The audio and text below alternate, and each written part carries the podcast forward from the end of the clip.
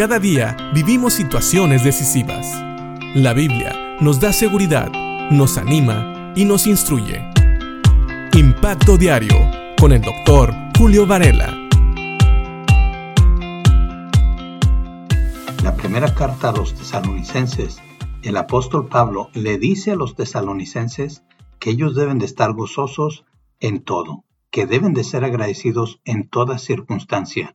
Y sabes, a veces esto parece imposible, pero hemos visto varias cosas por las cuales nosotros podemos dar gracias a Dios. Una de ellas es precisamente el hecho de que sabemos de que en cualquier circunstancia Dios va a estar siempre con nosotros especialmente cuando hacemos su voluntad. Y si nosotros vamos al Salmo 27, nos vamos a dar cuenta de algo. David en este salmo está hablando con Dios acerca de enemigos que venían a querer matarlo. Básicamente estaban buscando su vida. Y él, David, habla con Dios. Y después de decirle varias cosas, en los versículos 9 y 10 nos damos cuenta de algo. David Tenía miedo de que Dios no estuviera con él. Sin embargo, él se da cuenta de que Dios siempre va a estar con él a pesar de las circunstancias y que aunque todo mundo le falle, Dios no le va a fallar. Fíjate lo que dice David en el Salmo 27, versículos 9 y 10.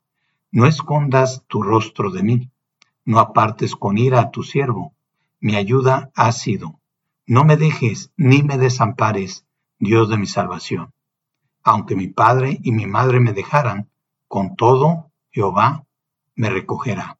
Y aquí parece que está hablando de dos cosas diferentes, pero realmente el rey David está hablando del hecho de que cuando él le dice a Dios que no lo deje, que no lo desampare, que no se aparte de él, David sabe que Dios va a ser fiel.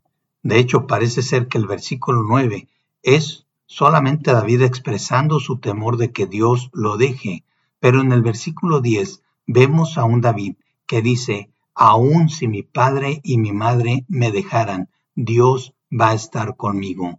Y esto lo vemos más claramente si leemos estos versículos en la nueva traducción viviente, que dice lo siguiente, aunque mi padre y mi madre me abandonen, el Señor me mantendrá cerca.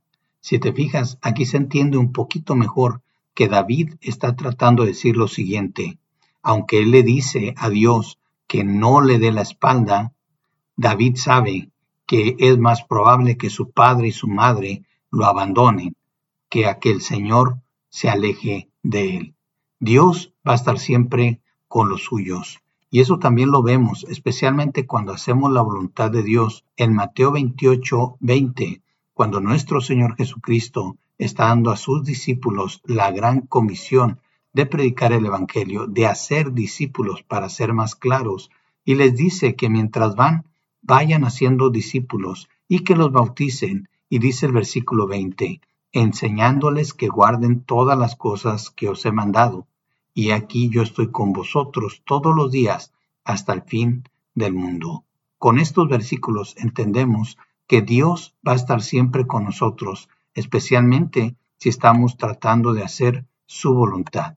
Todo mundo nos puede fallar, todo mundo nos puede abandonar, pero Dios nunca nos va a fallar y nunca nos va a abandonar, especialmente si cumplimos su voluntad. El Padre va a estar con nosotros. El Espíritu Santo sabemos que ahora mora en nosotros y la palabra de Dios está siempre aquí con nosotros. Así que no hay razón para sentirse solo, pero hay muchas razones para ser agradecidos con Dios. Así que démosle gracias a Dios en este día porque Él siempre va a estar con nosotros, porque aunque nuestro Padre y nuestra Madre nos abandonaran, Dios nunca se va a alejar de nosotros. Piensa en esto y que Dios te bendiga.